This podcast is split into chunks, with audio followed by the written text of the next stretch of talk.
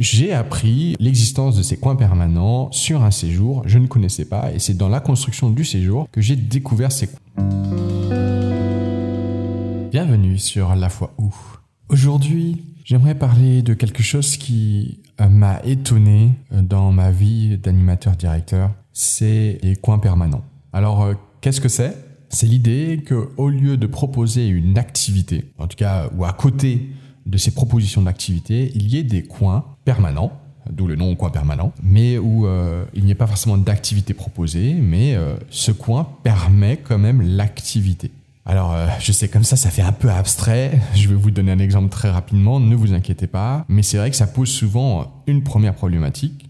Mais alors, à quoi sert l'animateur si ces coins existent? Et oui, parce que si ces coins permanents sont là, ça veut dire qu'il n'y a plus besoin de proposer d'activités obligatoires, que les enfants, avec ces ensembles de coins qui existent, ils peuvent jouer entre eux, ils peuvent euh, voilà vivre leur vie, euh, apprendre, euh, etc. sans avoir besoin d'animateur animatrice nécessairement. Alors pas tout à fait parce qu'en fonction des coins, on peut y avoir aussi quand même un accompagnement des animateurs animatrices, notamment s'il y a la construction d'une cabane et qui savent pas utiliser la scie, on peut dire que la scie est interdite sur le coin tant qu'il n'y a pas d'animateur animatrice et dès qu'il y a l'animateur animatrice, bah, à ce moment-là, on peut utiliser la scie j'ai appris l'existence de ces coins permanents sur un séjour. Je ne connaissais pas et c'est dans la construction du séjour que j'ai découvert ces coins. Alors j'en ai déjà rapidement parlé quand j'avais parlé du MMA, euh, la fois où les, les, jeunes avaient fait du MMA. Et du coup, je vais vous parler de cette expérience. Donc c'était des jeunes de 12-13 ans. Il y en avait 24 de souvenirs. Et on était trois animateurs animatrices avec euh, une directrice et une directrice adjointe. Alors l'idée, c'est que l'équipe de direction est arrivée avec cette envie très forte de faire en sorte que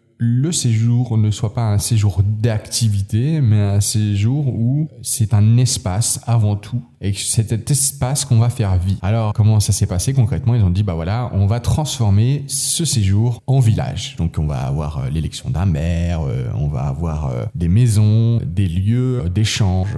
voilà, tout ça, on va essayer de le créer ensemble, donc avec aussi un système de poste et donc un postier, avec tout, tout, tout, tout, tous ces éléments-là. Et donc, l'idée, c'est que le premier jour, les enfants, on leur a dit, voilà, nous sommes maintenant dans un village, le village n'a pas encore été construit, il y a juste les maisons, on peut dormir, et encore, c'est juste des tentes. Et maintenant, l'idée, c'est de construire ce village. Et donc, tout le premier jour a été dans l'idée de construire ce village avec les enfants et de choisir tous les espaces. Sachant qu'en plus, ce village, comme tout village, peut évoluer, qu'il y a certains magasins qui ouvrent et après ils peuvent fermer. Et donc, bah, pendant tout le séjour, en fait, ça a été cette idée que, hop, d'un coup, paf, il y avait un nouveau magasin, des enfants qui avaient envie de s'occuper de ce magasin. Par exemple, il y a eu le, salon de coiffure. Oui, oui, oui. Oui, il y a eu un salon de coiffure. Bon, voilà, c'était euh, deux garçons qui voulaient euh, mettre en place ce salon de coiffure. Et, euh, donc, bah, c'était l'endroit où tout le monde allait pour faire le salon de coiffure, se faire coiffer, etc. Alors pareil, euh, il y avait donc euh, on avait des livres et donc euh, au lieu d'utiliser la bibliothèque et donc personne n'y allait, à l'inverse, là on, avait des enfants qui géraient les livres, donc ils étaient bibliothécaires. L'idée c'est qu'ils mettaient des livres à des certains endroits, etc.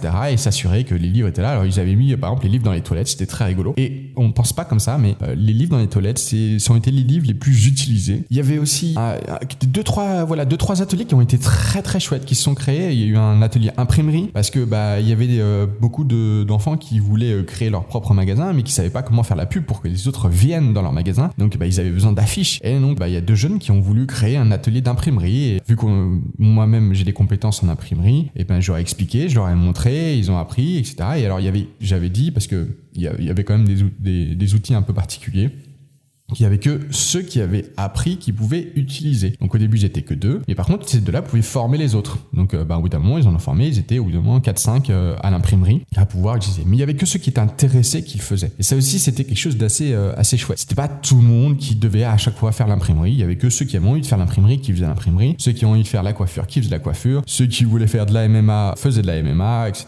etc., etc. Il y avait aussi des sorties à l'extérieur euh, qui était euh, proposé par les jeunes, mais avec un animateur, animatrice bien sûr qui venait avec eux euh, en fonction du nombre d'enfants, voilà. mais dans l'ensemble, c'était à chaque fois quelque chose qui était plutôt de leur initiative pour faire vivre le village. Il y avait aussi des temps de forum qui étaient proposés par le maire ou la mairesse, qui était un enfant, encore une fois. Ah, bien sûr, ces temps étaient animés par nous-mêmes. Bref, il y avait pas mal de choses et en fait, ce village, il était hyper vivant alors qu'au début, je me rappelle, je me disais, oh là là, Des coins permanents, on va pas proposer d'activité, mais on va se faire chier en fait au bout de trois jours. euh, voilà, euh, ça va être euh, d'un ennui total. Alors qu'au final, je pense que ça a été un, un des séjours les plus actifs en termes de- d'activité. Il y avait juste les temps qui étaient posés, c'était juste des temps de vie quotidienne. Et c'était ça qui était fou, quoi.